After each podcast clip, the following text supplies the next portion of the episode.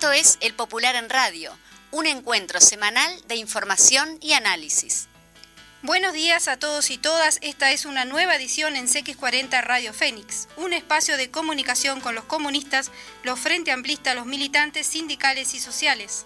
Y con todas las personas interesadas en la política y profundizar el proceso de cambios en nuestro país. Agradecemos todos los mensajes recibidos por mail, por teléfono y personalmente. Porque nadie te lo cuenta como nosotros. Esto es El Popular en Radio.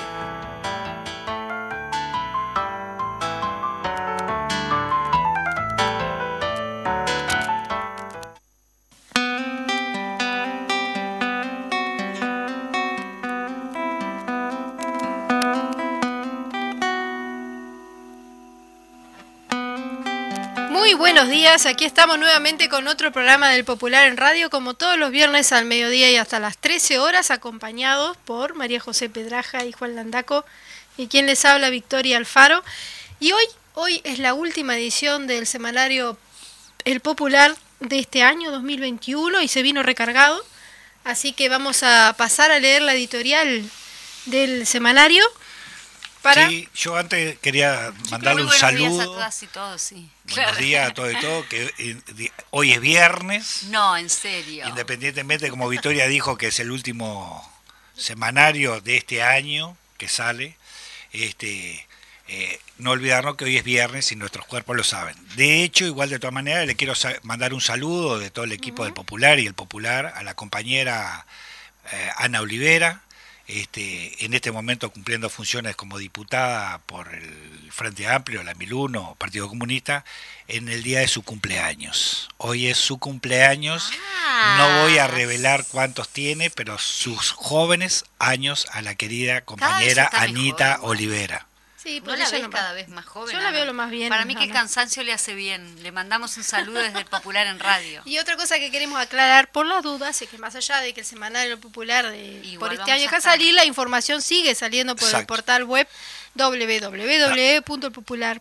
Y, y un abrazo también desde el Popular y de todo el equipo a Gabriel, que lamentablemente está pasando por un momentito de salud no muy bien. Este, obviamente que no se asusten, porque este, pero bueno, eh, también un abrazo grande y buena energía, buena vibra y pronta recuperación.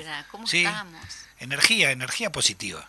Se nos va el año, tenemos que tener energía Bueno, y decir también que independientemente que sea el, último editorial, no así el último programa. El viernes que viene estaremos por allí. Como el portal todo sigue caminando, lo único que para por fin de año, como es tradicional, es el PDF del semanario, el popular. Muy bien, y vamos al editorial que dice dialogar con 3 millones. En nuestra última edición del año, dedicamos el editorial al centro político de la disputa entre el bloque de poder y el movimiento popular. La disputa democrática central, el referéndum para anular 135 artículos de la Ley de Urgente Consideración LUC. Este año que culmina estuvo marcado por el impacto sanitario, económico y social de la pandemia y por la decisión política del gobierno de la coalición de derecha, cada vez más hegemonizado políticamente por el herrerismo y socialmente por los sectores del agronegocio y el capital financiero, de implementar la restauración conservadora y su ajuste neoliberal a pesar de la pandemia y por momentos aprovechando la pandemia. Los instrumentos de la restauración conservadora y el ajuste neoliberal son varios. No se reducen a la LUC. Están entre ellos el presupuesto de la rendición de cuentas, la gestión cotidiana del gobierno, la acción material de las y los grandes empresarios a los que este gobierno expresa, la disputa política en todos los espacios de la sociedad, así la demuestran las elecciones de la SMU, de UDELAR, de la enseñanza y del BPS. La disputa ideológica en los grandes medios de comunicación y las redes, donde los eh, net center, bots y trolls se mantienen muy activos. Pero la LUC es una herramienta central por forma y contenido.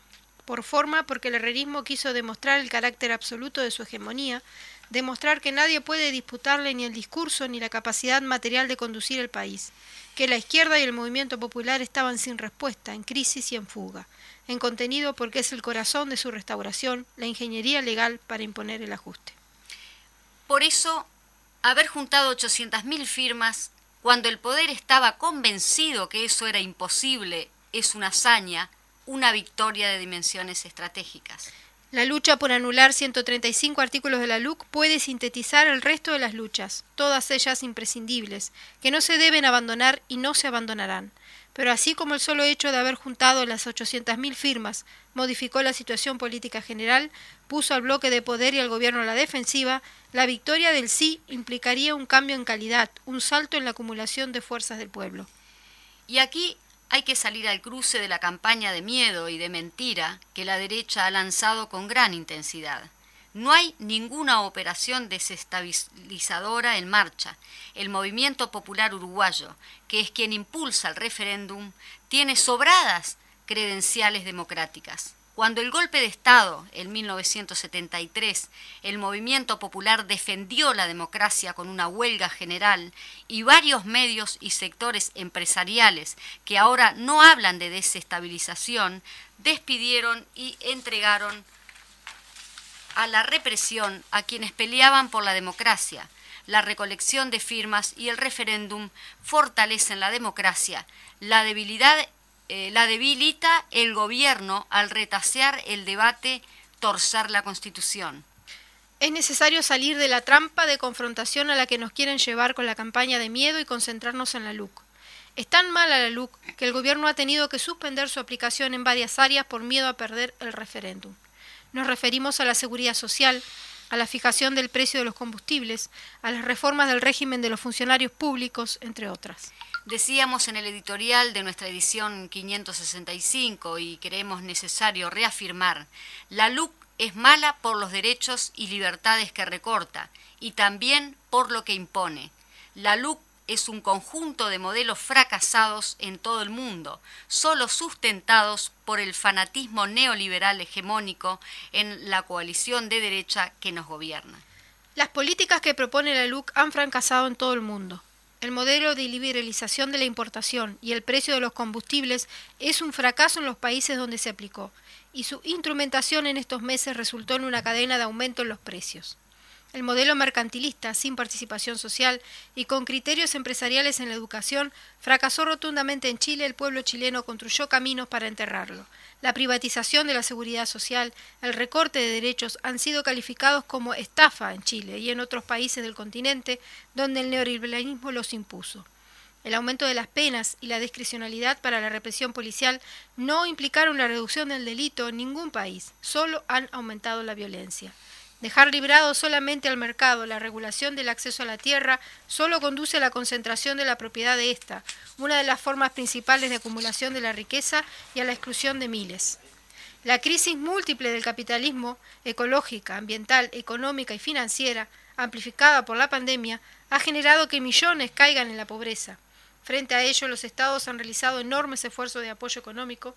Nadie se acuerda de la regla fiscal incluida en la LUC, rememora ortodoxa del neoliberalismo de la que buscan escaparse todos los países del mundo.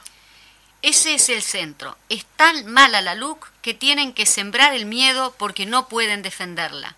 De eso hay que hablar, con convicción democrática, reconociendo otra vez el país de punta a punta. Como dijera con razón Marcelo Abdala, presidente del PIXNT en el acto del miércoles por el sí, tenemos que dialogar con tres millones. Vamos a ganar con el sí y construir una nueva hazaña. Bien, reconociendo no, recorriendo el país.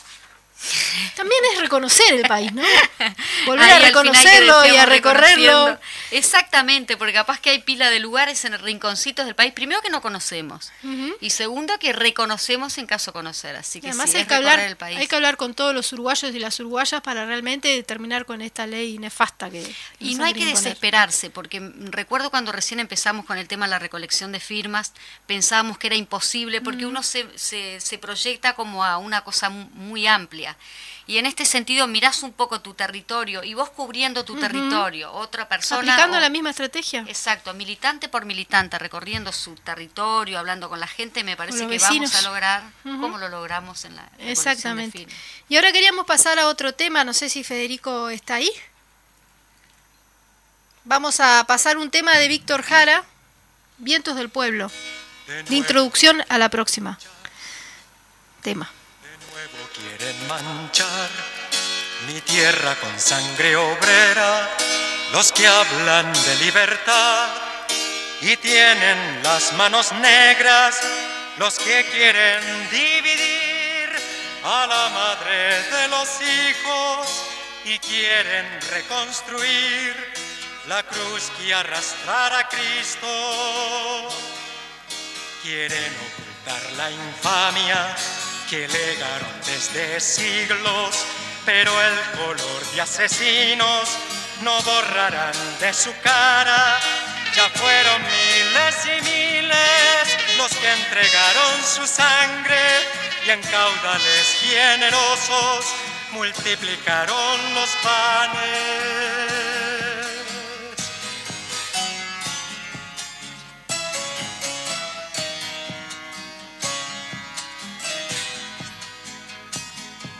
Ahora quiero vivir junto a mi hijo y mi hermano la primavera que todos vamos construyendo a diario. No me asusta la amenaza, patrones de la miseria.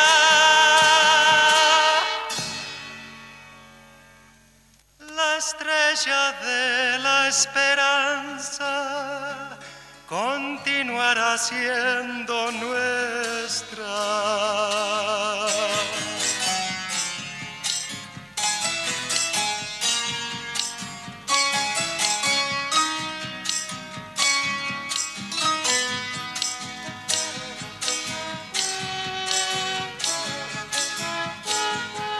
Vientos del pueblo me llaman, vientos del pueblo me llevan me esparcen el corazón y me aventan la garganta, así cantará el poeta mientras el alma me suene por los caminos del pueblo desde ahora y para siempre.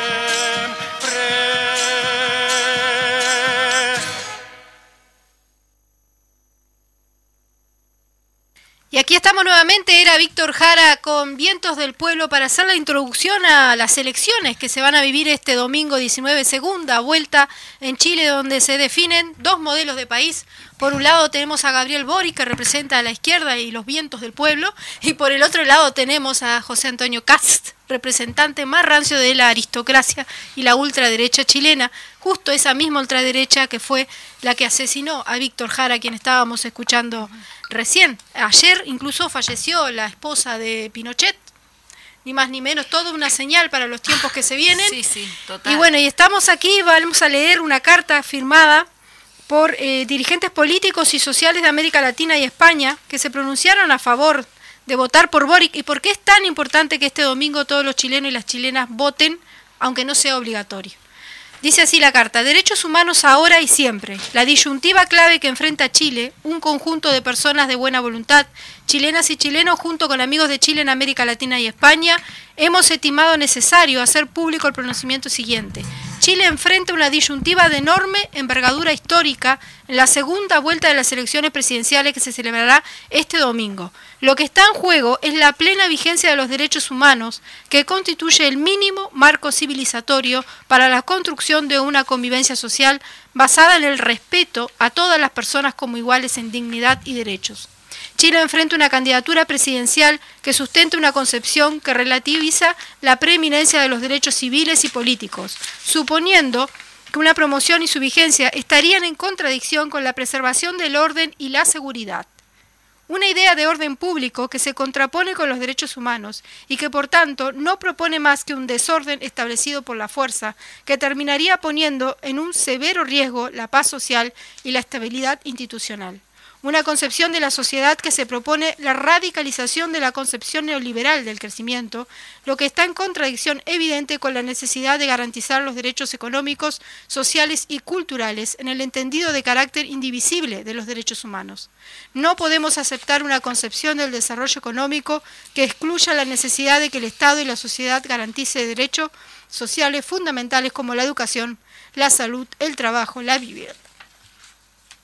Y la seguridad social, entre otros.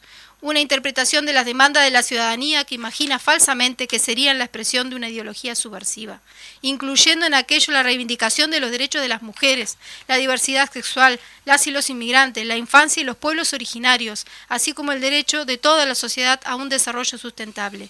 En coherencia con esta visión mitológica de los derechos humanos, se propone romper los vínculos de cooperación de Chile con el sistema internacional, pues en el fondo propugna un modelo de país que no respetaría los compromisos que el Estado chileno ha suscrito con la humanidad, lo que explica que se llega a cuestionar la participación del país en el sistema de protección de los derechos humanos de las Naciones Unidas.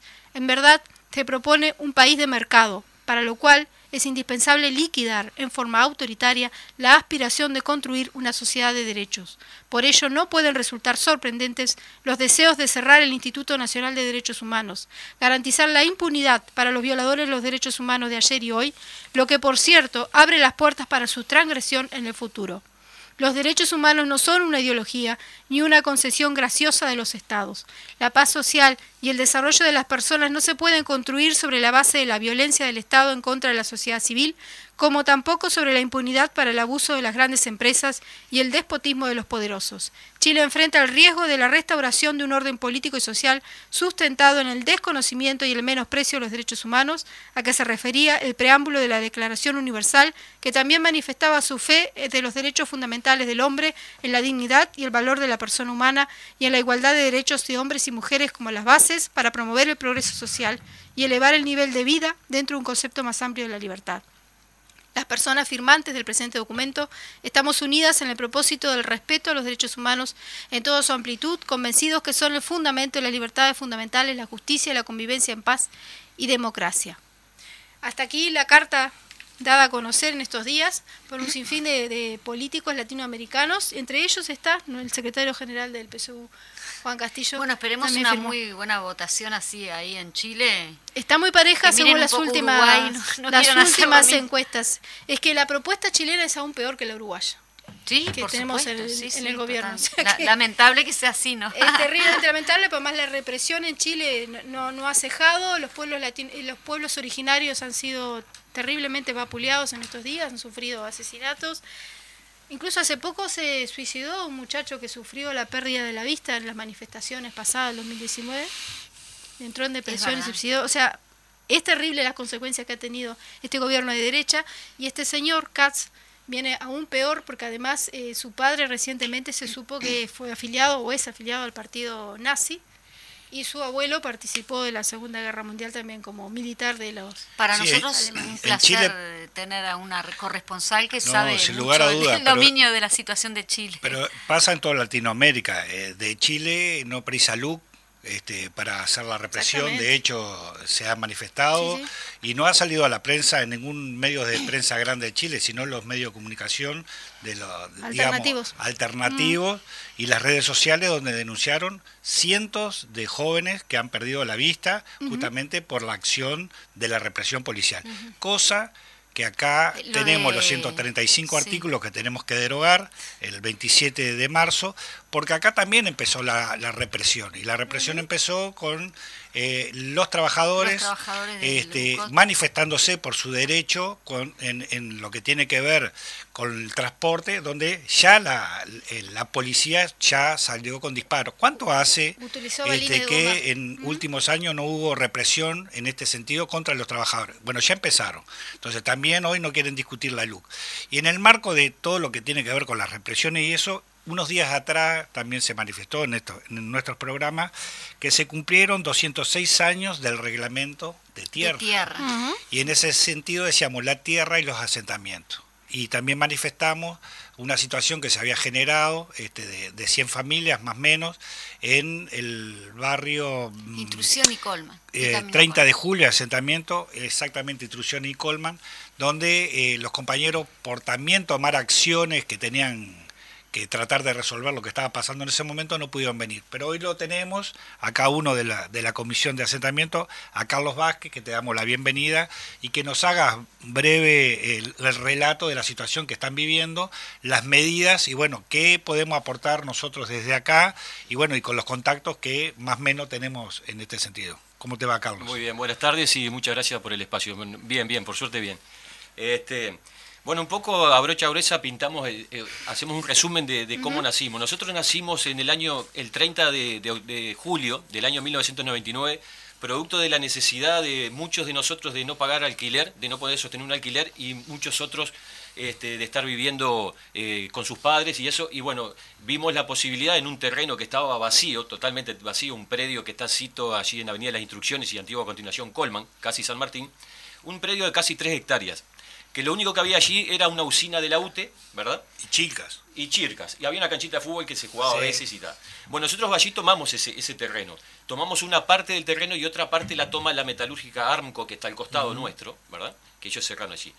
Bueno, nosotros tomamos ese, ese, ese campo, digamos, y fuimos construyendo este, eh, nuestras casas a medida de, de, lo que podíamos. Somos trabajadores, es un barrio de trabajadores y como trabajadores no tenemos capacidad de ahorro como todos sabemos, ¿verdad? Y a medida de lo que hemos podido hacer, hemos ido construyendo lo que hoy es un barrio. Asentamientos es todos los barrios, son asentamientos porque primero te sentás en un lugar y después vas desarrollando el barrio. Ahí viene la palabra. exactamente. Y nosotros este, es lo que, lo que estamos haciendo.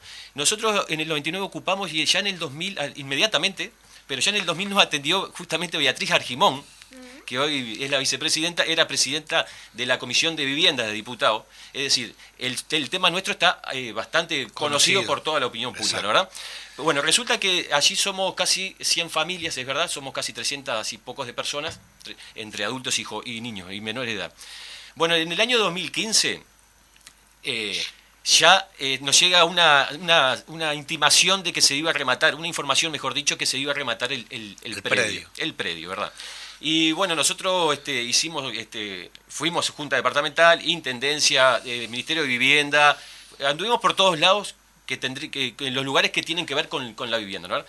Bueno, no tuvimos en su momento mucha respuesta, pero bueno, nosotros seguimos insistiendo y nuestro planteo era que queríamos regularizar el barrio, ¿no verdad? Este, amén de que, de, que se llegaba a la, situación extrema de que se iba a rematar el barrio, que nosotros decíamos nos rematan como ganado, porque en el día del remate, que se, se, fue el 26 de mayo del 2015, este, allí había un solo oferente, un tal un abogado, eh, doctor Cannon, que teóricamente era, venía en representación de dos personas. ¿Qué sucedió acá? El terreno nosotros pensamos que era de UTE, pero no era de UTE, era de Inlasa, una laminadora metalúrgica que no existe más. Y acá lo que había un litigio laboral de dos profesionales, dos contadores de esa empresa que quedaron con haberes impagos luego de que la, empresa cerró.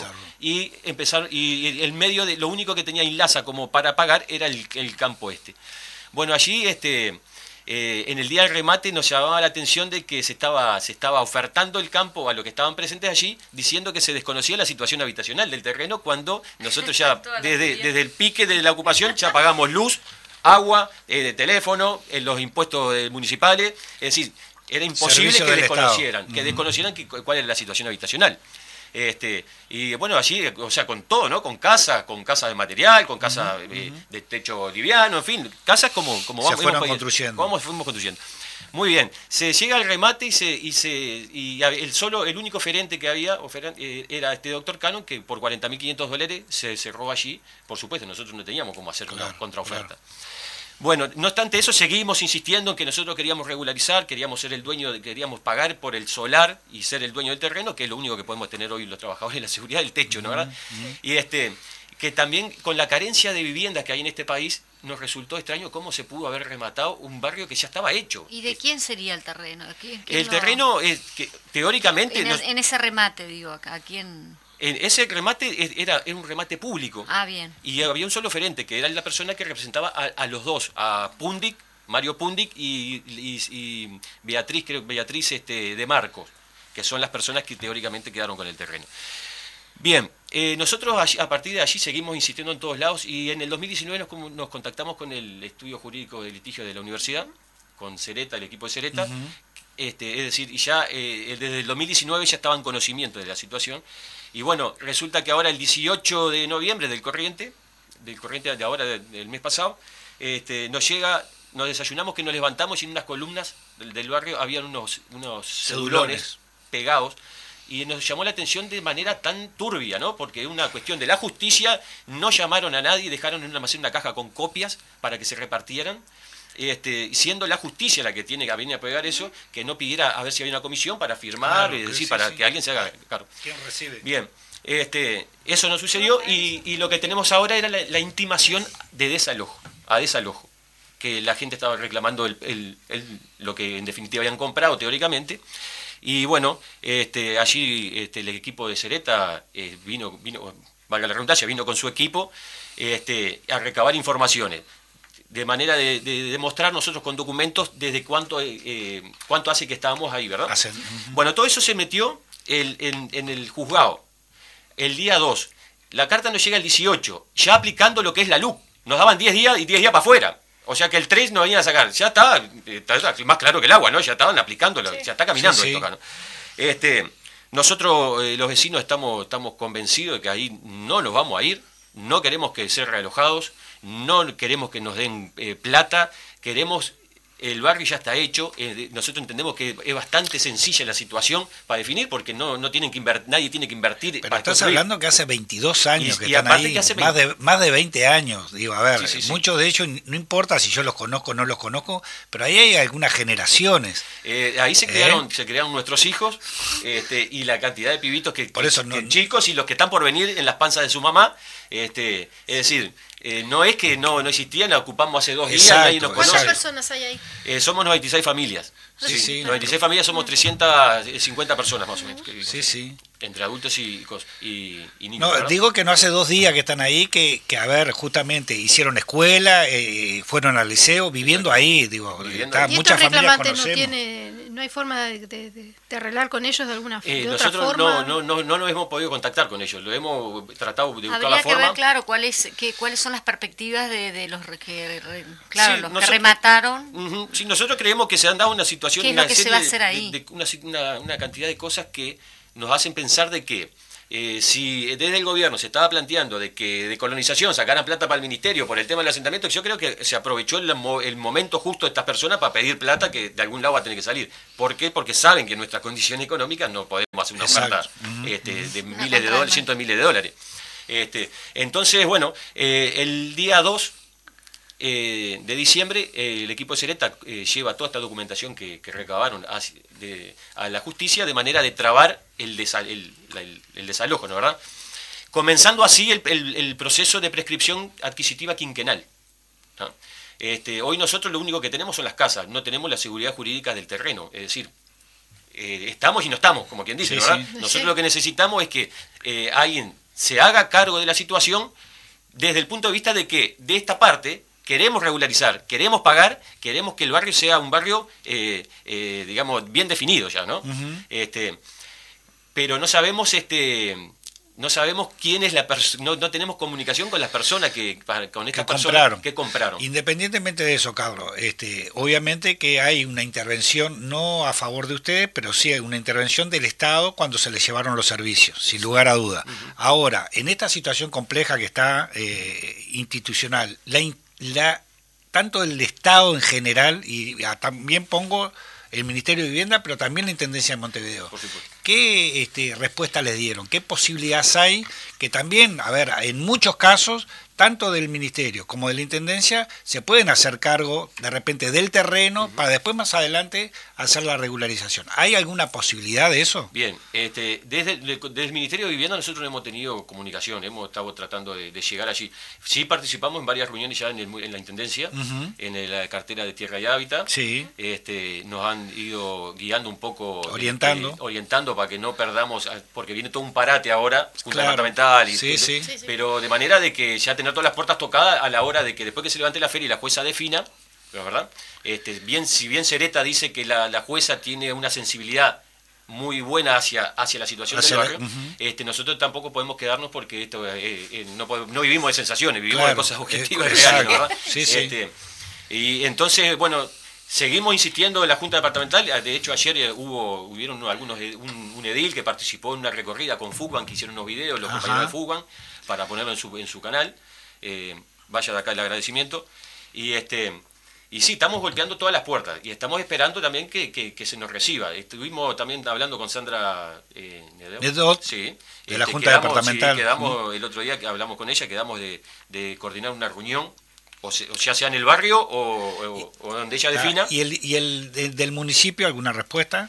Eh, del municipio. El alcalde, por decir. Estuvo, eh, estuvo, estuvo el alcalde en el barrio el día, un domingo que hicimos una asamblea que, que fue el grupo Celeta también, estuvimos todos allí, están todos, están todos- y están todos abiertos a- Está bien, eh, desde el, desde el municipio y desde la intendencia también está, se, está, se tiene que esperar un poco a ver el paso que da eh, Claro. el Ministerio de Vivienda, ¿no verdad? El Claro, gobierno, claro, eh, digamos, claro, claro. Este, para ellos actuar, porque en definitiva mañana si esto se llega a buen puerto para nos- los intereses nuestros, este, con la regularización va a tener que tallar el Ministerio de Vivienda y, y Sí, la por Intendencia, supuesto, sin lugar a dudas. Este, nosotros estamos expectantes y abiertos a todos, porque es una situación bastante desesperante, ¿no verdad? Eh, hay que ver que una cosa es estarlo hablando así y otra cosa haber estado en situ allí el en el día que llegó esa carta, el nerviosismo de la gente. Eh, la no- y no por la fecha, porque no somos fiesteros, sino porque eh, va a pasar la, fe- la fiesta y nosotros también podemos seguir afuera la- del barrio. claro. Eh, es una situación angustiante ver niños llorando, ver madres este, jefas de hogar este, recontra preocupadas, desesperadas, Sin porque ¿qué hacemos ¿Qué con los críos? No, es decir, eh, nosotros necesitamos este, que alguien tome cartas en el asunto, ¿verdad?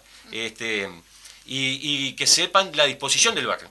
No queremos nada de arriba, no queremos estar nada regalado, queremos re- eh, eh, Regularizar. regularizar el barrio y pagar lo que haya que, lo que lo que sea necesario para seguir manteniendo esto barrio que lo hicimos eh, con la, fuerza un, de los en un contexto social que también está complicado, porque me imagino que muchos compañeros y compañeras que viven ahí también están en la situación de, de, de zafra laboral, de trabajo, digo, de toda esa situación que no son ajenos. Entonces, la intención de pagar está también que se regularice toda la situación social, ¿no? Toda la situación social. Por supuesto, sí, es, no es como decíamos hoy, es un barrio de trabajadores, hay metalúrgico, hay de la construcción, hay de la pesca, hay jubilados, hay, ama- hay eh, como es, eh, jefa de, de hogar, como decía. eh, en fin, hay un sinfín de... Es muy amplio el, el, el- el abanico de, de- de tareas que hace la gente que, que vive en el barrio. Y no obstante eso, todos tenemos el mismo objetivo. Queremos regularizar, queremos pagar el, el- el terreno donde estamos viviendo para estar empezar con la tranquilidad y después desarrollar el barrio. Bien, bueno, Sí, estábamos haciendo, Para- tenemos que ir a una pausa una de la pausa radio. y bueno, de todas formas, estamos a las órdenes, queremos que el- los medios nuestros están a disposición, seguir en contacto y bueno, todo lo que nosotros podamos del lugar nuestro, darles el apoyo y empujar y contacto que sea posible. Así que, Recordar la actividad del sábado Sí, para despedir. muchas gracias. Y también queremos recordar rapidito que estamos haciendo cortes de calle, eh, Avenida Intrusiones y Colman y de esquina San Martín. Estamos cortando todos los días de 18.30 a 17.30 a 19.30 y volanteando de manera de poner en conocimiento del público lo que es la situación nuestra. Y el día sábado, el próximo día sábado a las, a las 17 horas, se va a estar este, armando la mesa coordinadora contra desalojo y por vivienda con compañeros y vecinos de, de- de diferentes zonas de Montevideo. Eh, así que eh, muchas gracias a- a- por el espacio y bueno, a las órdenes. A las amable, órdenes quedamos amable. aquí con el programa El Popular en Radio. Vamos al corte entonces. Aquí estamos nuevamente en el Popular en Radio y eh, tenemos en línea, en línea al secretario general del Partido Comunista de Uruguay, Juan Castillo. ¿Cómo estás? ¿Qué tal, compañeras y compañeros? ¿Cómo están ustedes? Buenos días, Juan, ¿cómo estás? Muy bien, muy Majo bien, por suerte acá. bien. Bueno, Bueno. está- con algunas dificultades de comunicación, Está- pero vemos que ya te tenemos al aire. Sí, sí, sí, yo pensé que me habían parcheado ya, que no me No, teníamos una situación bastante complicada aquí en estudios con la situación de, de desalojos de un barrio, pero bueno, ya, ya estamos contigo. Perfecto. ¿Cómo te va, Juan? Escúchame, eh, se cierra, se termina el año. La verdad se termina el año. ¿Y qué año? Y en este contexto, la idea era conversar contigo en un, en un breve balance como secretario general del partido y en los acontecimientos desarrollados en estos últimos momentos. Hola, hola. Sí, Hola, sí, te escuchamos, Juan. Estábamos Hola. haciendo referencia a la entrevista, además que te hicieron en el semanario, donde decías que estabas muy orgulloso del pueblo uruguayo por todo lo que ha pasado este 2021. Ahora sí escucho mejor, sí, tiene razón. Este, creo que allí pude desarrollar, gracias también a ustedes, al equipo de comunicación del Popular, la posibilidad de eh, más tranquilo y más serenamente hacer un primer balance, un balance que seguramente la van a estar haciendo todas las militantes, todos los militantes, las distintas estructuras de nuestra organización y además las distintas organizaciones sociales y populares. Es bueno que nosotros ah, comencemos diciendo lo que nos sale a flor de piel. La primera cosa que se nos ocurre en un año con la complejidad que ustedes marcaban, en un año con tantas dificultades, que hoy parece tan lejano que arrancáramos con la pandemia en los picos más altos de contagio y con más alto nivel de fallecimiento en el primer semestre de este año, que no se podía movilizar, que no había autorización, que hubo una ley que impedía la aglomeración de personas, que no aconsejaban ir a la playa para no estar en contacto con los demás, que estaba prohibido concentrarse en las plazas, que estuvo prohibido el carnaval, los desfiles, las llamadas. Es decir, el, fútbol estuvo prohibido hasta hace muy pocos días, hasta hace muy pocas semanas, el fútbol de participar este, como espectador bueno, no había posibilidad de contacto entre los iguales y para un partido político que expresa y que que, lleva la práctica su política a partir del contacto con las masas, con la población, con nuestros vecinos, eso era una dificultad enorme. Pero nuestro pueblo uruguayo, nuestras organizaciones sociales y populares, y entre ellos nuestros militantes, nuestros camaradas, han dado una batalla sin tregua y han sido capaces, hemos sido capaces todas y todos, de ir este, resolviendo esas dificultades, de ir reviendo estas trabas que se nos iba poniendo en el camino y finalmente hicimos una de las hazañas más increíbles que se pueden registrar.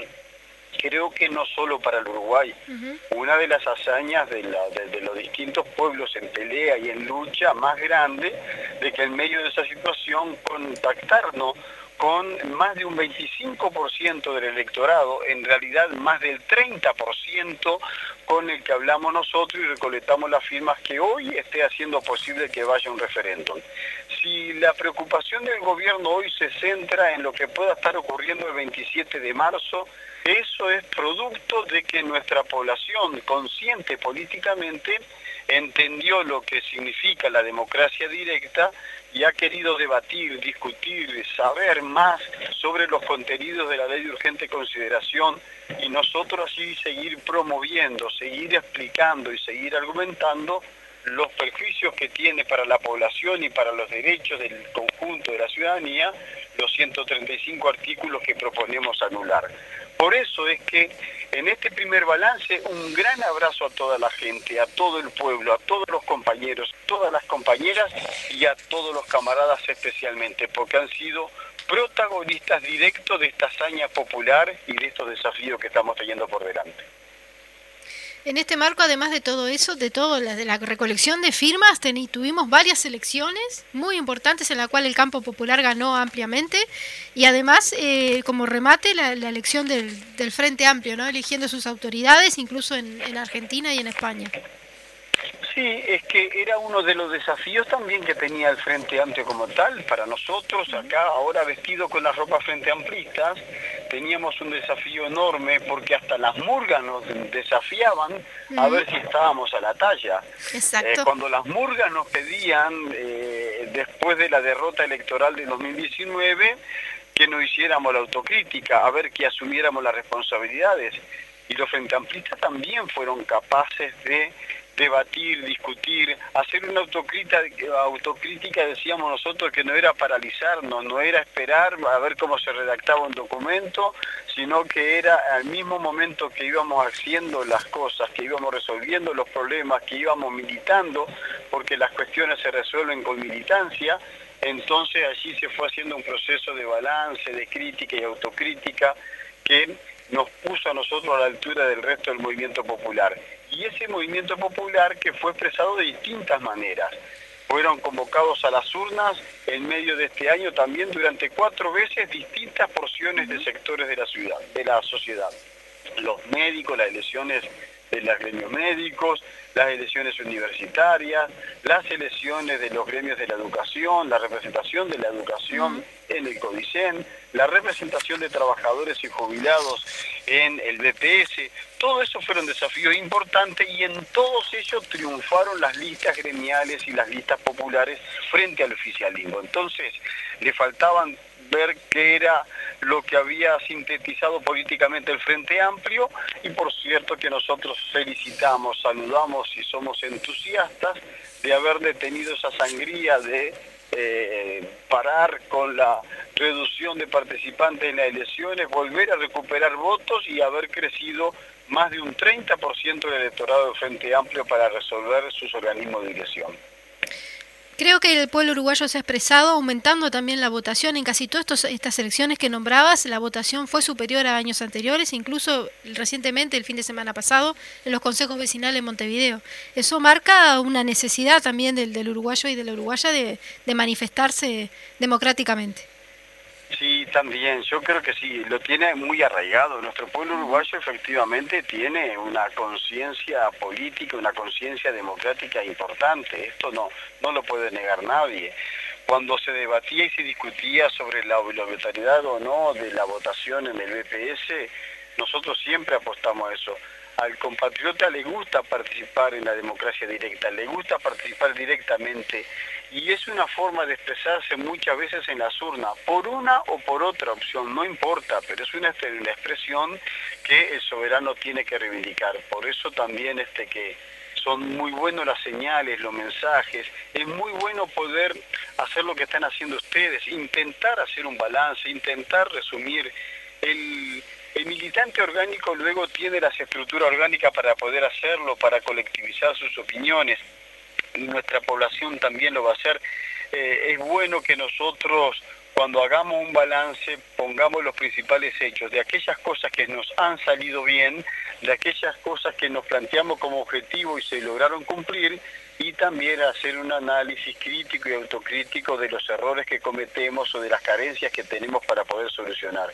Este es el momento de poder hacerlo, no hay momento todavía para largar la chancleta para el descanso, pero en medio de esta situación que finaliza un año, en medio del arranque del verano que comienza todo trapo, es bueno que nosotros reflexionemos y que a la hora de brindar, de abrazarnos con las compañeras y los compañeros, le reconozcamos directamente la falta que nos hace estar militando y trabajando juntos. Yo justamente iba a ir a ese punto, porque independientemente de que el gobierno durante las levantadas de firmas y todo puso toda traba posible para que eso no sucediera y aún así logramos las 800.000 firmas. En este sentido tenemos como una contraparecería por el tema de que entramos en verano, bueno, la gente sale de licencia, esto, lo otro. ¿Cómo convocamos a los militantes? Que lo comentamos antes este, con, con Victoria, ¿no? Eh, a no ponerse ansioso por ese tema porque nosotros podemos conquistar los territorios, es decir, sin ir, sin pensar como este, con ansiedad, sino que podemos militar en, el mismo territorio y cada uno militando. Eh, así fueron los resultados de las 800.000 firmas y así será el resultado por el sí al referéndum, supongo. ¿Cómo convocás a los militantes en este caso? Sí, primero, yo creo que ya hay implícitamente una convocatoria por parte del mismo recolector de firma, por el mismo brigadista, por las mismas organizaciones sociales, pero además creo que tenemos que sumar acá el papel del que firmó, de la vecina y del vecino, del veterano muy veterano y del joven muy joven eh, que están haciendo sus primeras armas para la militancia y para la participación democrática de todos los rincones del país, en el último, en el rincón más distante que se le ocurra a ustedes, allá en la punta de Artigas arriba de Bella Unión, o acá en el costado por el lado del Chuigo, en el Cerro Largo, en cualquier rincón del país hubo brigadistas, hubo organizaciones, hubo recolectores de firma y hubo compatriotas que firmaron. Algunos que como nosotros podían saber poco y otros que sabían menos, pero tenían claro que estaban haciendo para afirmar valores democráticos y hay que reconocer que no todos los vecinos y las vecinas firmaron. Algunos pensaron mucho, algunos preguntaron mucho, algunos nos cuestionaron, algunos eran incrédulos, no nos creían. Bueno, pero nosotros para tener 800.000 firmas colocadas durmiendo ahora en una caja de la Corte Electoral que hubo que reconocer la que están y que alcanzaron, hablamos con muchas más. ¿Cuántas más?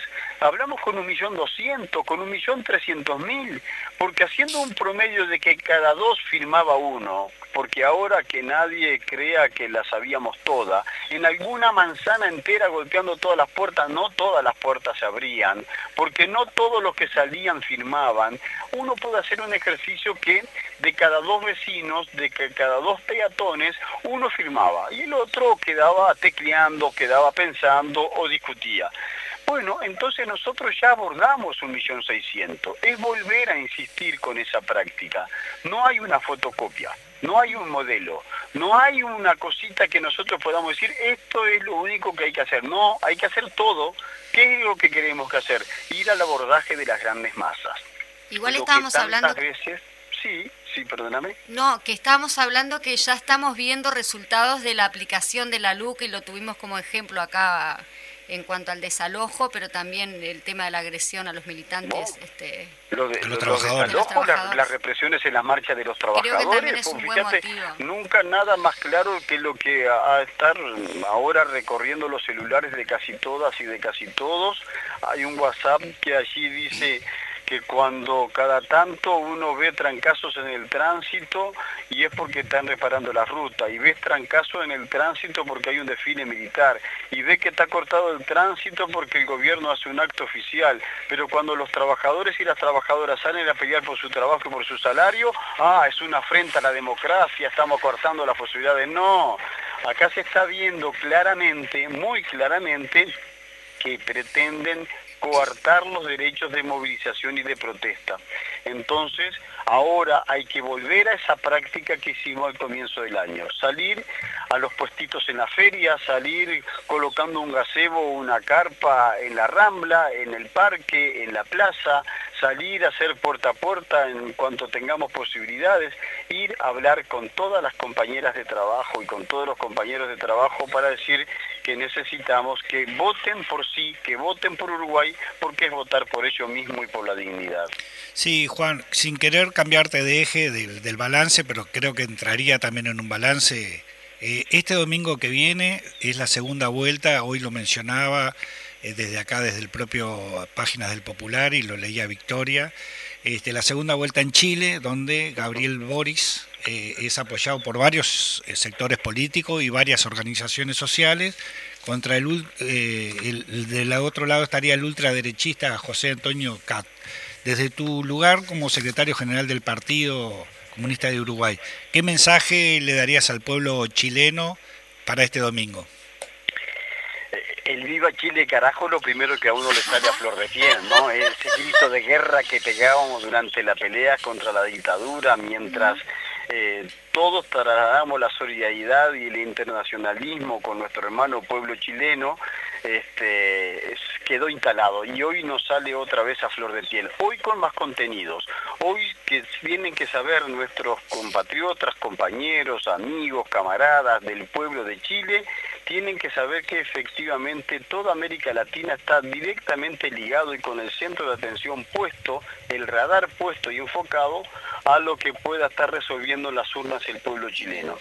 Ahí hay un enorme desafío, como vos decías, eh, dando vuelta al discurso de Katz el día de la primera vuelta, cuando en vez de valorar el triunfo salió a decir que ahora la cuestión es de libertad y comunismo, nosotros le estamos diciendo con mucha propiedad que el pueblo chileno tiene que tomar la definición ahora entre sus valores democráticos, los derechos del pueblo o el fascismo que es lo que encarna el discurso y muchas veces la práctica de estos sectores de la derecha. Por tanto, hay allí para todos nosotros y para todas nosotras una enorme expectativa de lo que pueda estar pasando y nosotros, si pudiéramos votar, estaríamos votando por Boric en este momento. Sin, lugar a duda. Yo no sé si te llegó también este, o pudiste visualizar una encuesta que salió ayer que tiene que ver también con un- una de las potencias, pero que la tenemos al lado, que tiene que ver con Brasil y el año que viene tenemos elecciones y bueno, creo que no nos asombra quién está encabezando las encuestas. Digo, porque si en Chile se reafirma el triunfo y ojalá así sea de Boris y posiblemente, como indican las encuestas, en este caso en Brasil, también Latinoamérica, o en este caso, estaríamos dando un giro, ¿no? Que también nos estaría ayudando a nosotros mismos también. Son momentos políticos muy importantes. Hay, hay eh, aquellos momentos en los cuales hasta Lenin decía que a veces en 20 días se pueden resumir y sintetizar 20 años de lucha. En estos momentos de las definiciones políticas que están tomando los pueblos en función de las convocatorias democráticas en las urnas, se están definiendo gran parte de lo que pueda estar ocurriendo en la década futura. Hay una expectativa enorme de lo que pueda estar pasando. Mira, muy pocos daban dos, dos bolillas de crédito por lo que podía estar pasando en Honduras en las elecciones pasadas. Es más, yo no sé si todos sabían de que estaban convocadas las elecciones, dando la pelea que daba el pueblo hondureño en distintas situaciones allí, desde que Zelaya fue sacado, este, desde el gobierno, fue desplazado del gobierno hace más de 10 años atrás. Bueno, también allí gana la izquierda, allí también gana nuestra compañera, allí este, en la cual le deseamos toda la suerte del mundo porque lo merece el pueblo hondureño, pero además porque tiene un buen proyecto político y programa para la población. Aquí también se está moviendo la aguja con estas convocatorias. Brasil es fiel de la balanza en nuestra América. Está clarísimo que es el país más grande, más grande en extensión geográfica, más grande en cantidad de habitantes, pero además es el que tiene y que maneja los números del Producto Bruto Interno de América de los niveles más altos. Por lo tanto, lo que ocurra en el pueblo brasileño el año que viene va directamente ligada a la suerte de muchos pueblos, de muchas poblaciones de nuestro continente y de otras partes del mundo que abriga una esperanza de una recuperación democrática, de una distribución distinta de la riqueza, más justa, de una legislación más solidaria, del reconocimiento de los derechos de las mujeres, de los trabajadores, de los negros. Eso es de lo que estamos hablando con la expectativa para que Lula recupere el gobierno y otra vez Brasil retome la senda de la justicia social que venía encaminándose. Muy bien, este, Juan, la verdad que eh, mucho tiempo no tenemos, obviamente que podríamos largar muchísimo más lo que tiene que ver con el balance, pero bueno, el tiempo es tirano y tenemos que ir redondeando por acá. Un saludo también, si como termina el año, de repente una reflexión para nuestros queridos compañeros y compañeras este, del militantes del Partido Comunista, en que nos queda nada para terminar el año. Exacto. De verdad, de verdad, muchas gracias a ustedes por el esfuerzo, por el trabajo que hacen. Eh, creo que hay que saludar especialmente esta forma de comunicación y todo lo que podamos construir y todo lo que podamos crecer y desarrollar y todo lo que tenemos que mejorar porque todo es perfectible, nosotros tenemos que reconocer allí el trabajo de los que nos generan instrumentos para la comunicación, para la difusión de las ideas, para darle voz a los que normalmente no tienen, para amplificar la lucha y la pelea de la clase obrera y nuestro pueblo. Así que a todo el colectivo del popular, a todo el colectivo de propaganda y de comunicación y como vos decís, a todos nuestros camaradas, nuestros militantes del Partido Comunista, un gran abrazo y buen año para todas y para todos. Muy bien, muchas gracias Juan. Muchas gracias Juan, igualmente. Bueno, muchas gracias y igual. Nos estaremos hablando. gran abrazo. Bueno, aquí estamos en los últimos minutos, ya redondeando el, programa del viernes al mediodía, terminando cerquita de las 13 horas con el Popular en radio. Se nos fue rápido, ¿no? Se nos fue rápido y no leímos los titulares del Popular, pero bueno, me parece que todo tenemos, ameritaba. tenemos unos segunditos. Este, Igual, no, yo igual de todas maneras me parece también que de repente, a ver, no, no te quiero comprometer, pero también a vos, que también por tus venas corren sangre de origen chileno. Por eso decía que bueno tener este, una corresponsal de Chile de alguna manera. No, bueno, por eso te digo, porque muy bien la información de Chile. nosotros podemos estar hermanados sentimentalmente, ideológicamente con los compañeros chilenos, sin lugar a duda, y con muchos más en Latinoamérica y en el mundo en su conjunto, pero a vos más que ideológicamente hay otro este, corre sangre. exacto, corren sangre porque este, sanguínea. También en ese sentido, no sé, a ver, un, llamado tuyo como a ver, como parte también de Chile, este, como periodista acá, en ese sentido, como sentimiento puro tuyo, también un llamado, una reflexión o algo que le quiera decir. Y bueno, eh, yo resumiría lo que está, lo que se juega el domingo es el futuro de la democracia chilena. El futuro del pueblo chileno ni más ni menos. No es poquita cosa y no solo en Chile, sino de todos los pueblos latinoamericanos porque siempre estamos conectados, estamos todos íntimamente conectados, aunque a veces no nos demos cuenta y a veces nos olvidemos de los otros pueblos. Pero nosotros siempre nos caracterizamos por el internacionalismo, por lo tanto aquí vamos a recordar que lo que suceda en Chile va a repercutir Totalmente. Y, y ojalá que Boric, que es Boric, Boric. que es Boric, eh, gane por amplia mayoría y esto es un llamado a todos los chilenos y chilenas que viven en nuestro país, que viven en Uruguay, de que vayan a votar el domingo. Desde tempranito va a estar abierto a partir de las 8 ahí en la embajada, están, están todos anotados, los que puedan y los que estén en el padrón, que se acerquen allí y voten por Boric y si no, vamos a tener nuevamente una regresión democrática, peor todavía que una regresión neoliberal, va a ser una regresión democrática. Como dice ahí la nota, ¿no? Por Boric y la democracia. Vos lo Exacto. decías. Ni más ni menos. Es eso lo que se juega este domingo en Chile y bueno, estaremos sabiendo qué va a pasar ahí, con muchos nervios, por supuesto. Perfecto. Bueno, el viernes que viene veremos cómo salimos, lo tenemos que ajustar porque ya justo el viernes también es 24. No tenemos Este, editorial.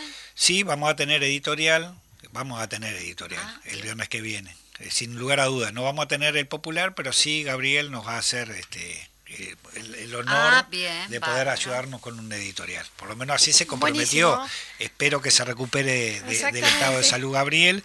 Y darle un saludo también al, al conjunto de las audiciones de radio, a La Mecha, a Voces de Montevideo, a la izquierda Late el Corazón, Voces del Interior, Cultura en Casa y obviamente al Popular en Radio. Que ayer tuvimos una reunión muy productiva, inclusive haciendo como una especie de balance, si se quiere, este, y bueno, sí, mandar saludos a todos, a todas los, co- los y las conductoras de todos los programas.